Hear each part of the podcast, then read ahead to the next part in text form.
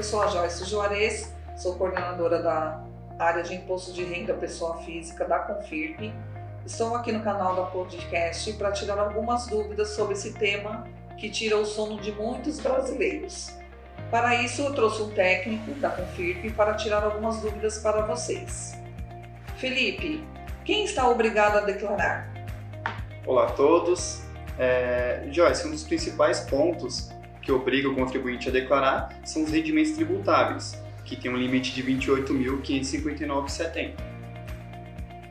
Quem recebeu rendimentos isentos e não tributáveis ou tributados? Também está obrigado. Um exemplo, é, uma pessoa recebeu uma indenização de uma empresa no, no ano de 2019, ela está obrigada a declarar esse rendimento este ano. Isso, é claro, passando do limite de 40 mil reais. Quem obteve ganho de capital na venda de um bem, como que funciona? Bom, todo bem e direito vendido, ele, em caso de, de ganho de capital, o que seria um valor maior do que o, o, o custo de aquisição, o contribuinte se encontra obrigado também a declarar imposto de renda. Quem possui um patrimônio tem algum limite para declarar? Sim, existe. 300 mil reais é o limite de isenção. Acima de 300 mil, o contribuinte já está obrigado a declarar imposto de renda. Temos alguns casos de pessoas que passou a condição de residente no Brasil em 2019. Nesse caso, ele deve declarar também? Ele também se encontra na obrigação até porque se caso ele não vir a declarar, o, o CPF dele pode vir a ser cancelado é, ou ficar inadimplente junto à Receita Federal do Brasil. Felipe, e quem optou pela isenção do imposto de renda sobre ganho de capital? Como que funciona? Bom, a isenção sobre ganho de capital, ela somente pode ocorrer no caso de venda de imóvel residencial, isso o contribuinte pode utilizar esse benefício no caso da ele utiliza o produto da venda, no caso o, o custo né, do imóvel que ele vendeu, ele pode aplicar na compra de um novo imóvel residencial no prazo de 180 dias.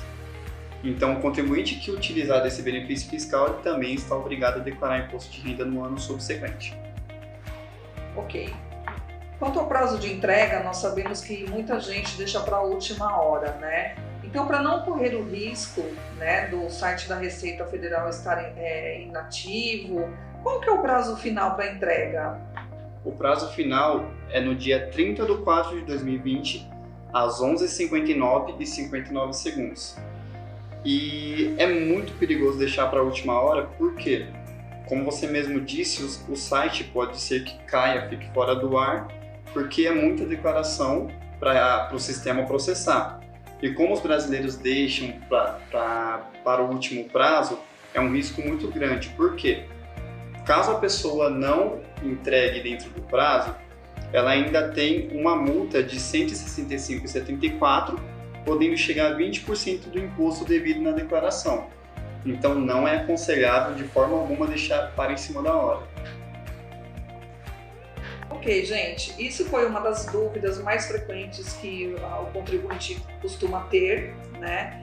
Sigam a gente nas redes sociais, LinkedIn, Facebook, YouTube, podcast, Instagram.